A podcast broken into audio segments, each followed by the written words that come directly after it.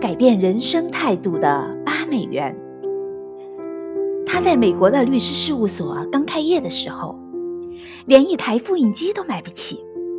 移民潮一浪接一浪地涌进美国这片弱土时，他接了许多移民的案子，常常深更半夜被换到移民局的拘留所领人，还不时地在黑白两道间周旋。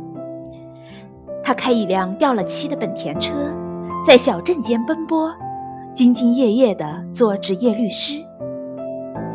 终于，媳妇熬成了婆，电话线换成了四条。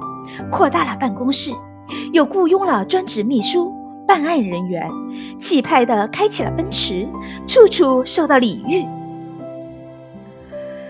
然而天有不测风云，一念之差，他将资产全部投资了股票，却几乎全亏。更不巧的是，岁末年初，移民法又再次修改，职业移民名额削减。顿时，他的律师事务所门庭冷落。他想不到，从辉煌到倒闭，几乎只在一夜之间。这时，他收到了一封信，是一家公司总裁写的，愿意将公司百分之三十的股权转让给他，并聘他为公司和其他两家分公司的终身法人代理。他不敢相信自己的眼睛。他找上门去，总裁是个四十开外的波兰裔中年人。还记得我吗？总裁问。他摇摇头。总裁微微一笑，从硕大的办公桌的抽屉里拿出一张皱巴巴的五块钱汇票，上面夹的名片印着这位律师的地址、电话。他实在想不起还有这样一桩事情。十年前，在移民局，总裁开口了：“我在排队办工卡，排到我时，移民局已经快关门了。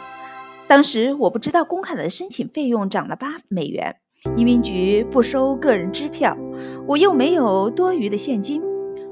如果我那天拿不到工卡，雇主就会另雇他人了。”这时，是你从身后递了八美元上来，我要你留下地址，好把钱还给你，你就给了我这张名片。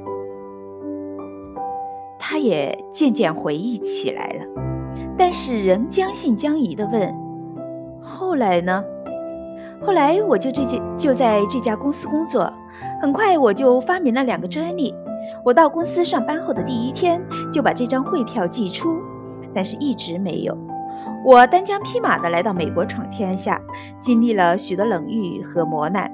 这八美元改变了我对人生的态度，所以我不能随随便便就寄出这张汇票。世界上所有的离奇都带有偶然性，只有这种偶然性再次爆发，就会成为人生的重大转机。很多人都是下意识地帮助对方，很多时候无心插柳柳成荫。这种无意识的行为，就为对方或自己带来意想不到的成功。